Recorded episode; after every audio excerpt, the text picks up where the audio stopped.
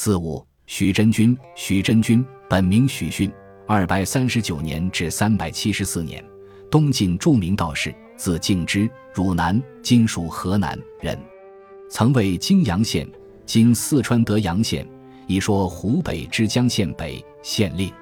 据说政绩卓著，利民乐府。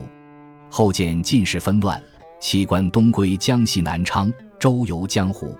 传说东晋宁康二年。三百七十四年，在江西南昌西山，全家四十二口拔宅飞升。宋代封为神功妙济真君，世称许真君或许泾阳。传说许真君道行甚高，做了很多好事。其一，出身不凡，拜师得道。据宋代佛道名书《太平广记》记载，许真君的祖父许衍、父亲许肃都是笃信道教的。东晋尚书郎许迈、散骑常侍许穆都是许真君的同族人。据道书记载，他少年时曾入山涉鹿，鹿胎堕地，母鹿不顾自己的箭伤，折回头来伤心的舔其子而死。许真君怅然感悟，遂折弓弃使，锐意修道。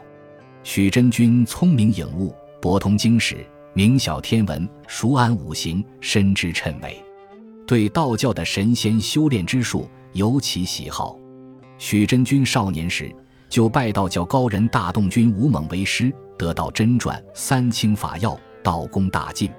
其二，巧解迷梦，御止叛乱。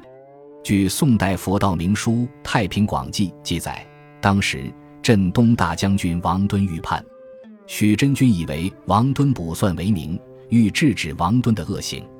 王敦问道。孤做了一个怪梦，想请先生破解一下。许真君说道：“请大将军到来。”王敦说道：“孤做了一个梦，用一根大木头捅破了天，这是不是预示孤要十拿九稳的得到地位了？”许真君机智地答道：“这可不是一个好梦。”王敦奇怪地问：“为什么？”许真君巧妙地说道：“木字上边捅破了天，应该是个未字，将军不可妄动。”晋朝的命运还没有衰败，王敦听后大怒，但暂时隐忍，请其饮酒，欲在酒席宴间动武。许真君识破其阴谋，将酒杯掷起，酒杯绕梁而飞。王敦举目看杯，许真君乘机隐身脱逃。后来王敦不听劝告，举兵造反，果然死于军中。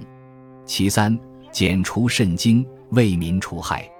据宋代佛道名书《太平广记》记载，江西累为洪水所害，时有蛟肾、肾之精作怪。一日，许真君在豫章郡（今江西省南昌市）偶遇一美少年，美少年自称肾郎。许真君和他说了几句话，就发现美少年不是人类。过了一会儿，美少年就借故离开了。许真君对门客说道。刚才来的那个少年是个骄肾之精，江西累为洪水所害，就是因为他作怪。如果不及时剪除这个妖怪，恐怕他要逃遁。肾经已经觉察到许真君识破了他，就潜藏到龙沙洲北边，化作一条黄牛。许真君已到眼窑关，对弟子施大王说道：“那个肾经已经化作黄牛，我现在化为黑牛，把手巾挂在脖子上。”你可以认出是我。你如看到牛互相争斗，就用剑截后。许真君就化身而去。须臾，果然看到黑牛向黄牛奔去。施大王用剑向黄牛砍去，砍中黄牛的左骨。黄牛逃遁，又化作美少年。这个美少年既漂亮又富有。潭州刺史贾玉有女，匹配给美少年。后来。许真君追踪而至，将肾经杀掉，为民除害。明朝作家冯梦龙《警世通言》第四十卷《泾阳宫铁树镇妖》描写的就是这件事。其次，全家升天，仙迹留存。传说，东晋孝武帝宁康二年（三百七十四年）八月一日，于洪州（今江西省南昌市西山）有仙人自天降，对许真君说：“奉玉皇诏。”受子九州都仙太史高明大使。八月十五日，举家四十二口拔宅上升，鸡犬随之。只有一个石函，一个药臼，一具车箍，一座锦帐，从天上的云彩里坠落在故宅上。这真是一件奇事。故乡的人就把故宅围起来，名游围观，供人们参观。许真君活了一百三十六岁，是个长寿真人。许真君升天后，被封为护卫玉皇大帝凌霄殿的天师，从此位列四天师之一。四天师就是张道陵天师、葛洪天师、许逊天师和丘处机天师。江西省南昌市西山万寿宫是许真君宫，坐落于距南昌市西南三十公里的西山逍遥山下。